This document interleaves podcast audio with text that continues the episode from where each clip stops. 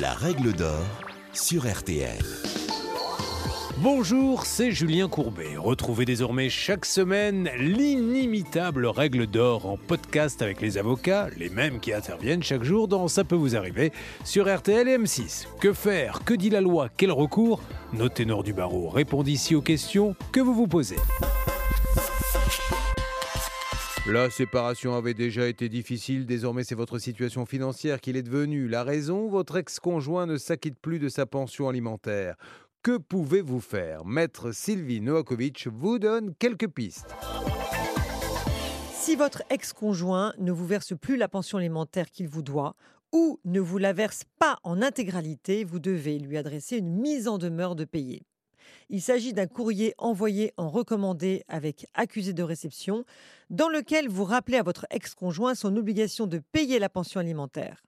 La mise en demeure devra rappeler la décision de justice préciser le nombre d'échéances impayées et avertir le débiteur que le défaut de paiement de la pension alimentaire pourra déboucher sur une plainte pour abandon de famille.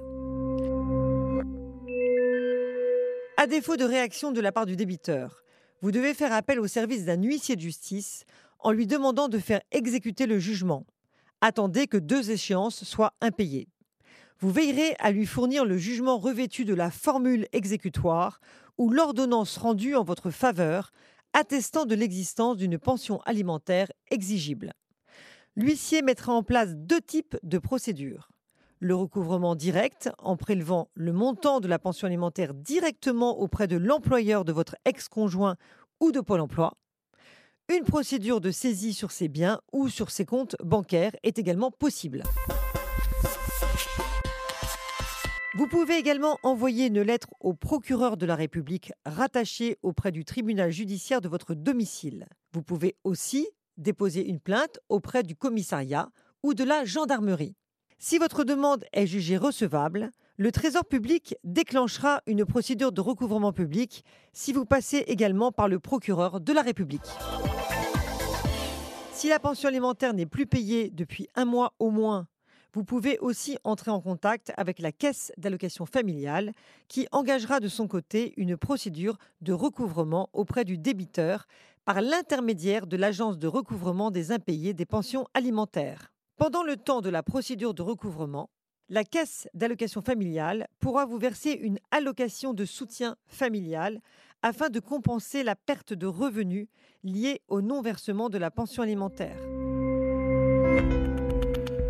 La dernière solution consiste à déposer plainte sur le fondement de l'article 227.3 du Code pénal, à la condition toutefois que le non-paiement soit intentionnel et qu'il ait duré plus de deux mois.